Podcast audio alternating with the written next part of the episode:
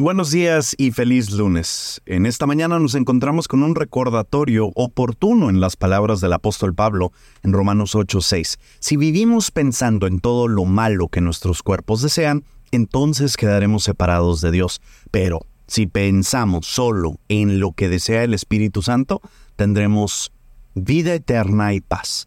La vida moderna a menudo nos tienta a seguir los caminos de la mentalidad carnal, los deseos egoístas, la búsqueda del placer y el enfoque en lo material. Pero como creyentes se nos llama a vivir de una manera diferente, guiados por la mente de Cristo.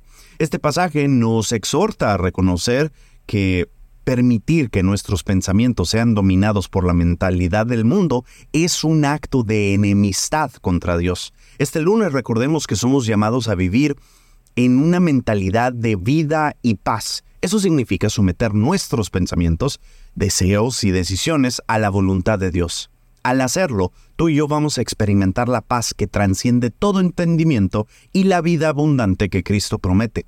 Cuando elegimos la obediencia y la aliación con los principios de Dios, nuestros caminos se iluminan con propósito y dirección divina. A medida que enfrentamos los desafíos y las alegrías de esta semana, tomemos tiempo para meditar en nuestros pensamientos y motivaciones. Oremos por la guía del Espíritu Santo para poder cultivar una mente renovada en Cristo, una mente que busque lo que es verdadero, noble, justo, puro, amable y digno de alabanza.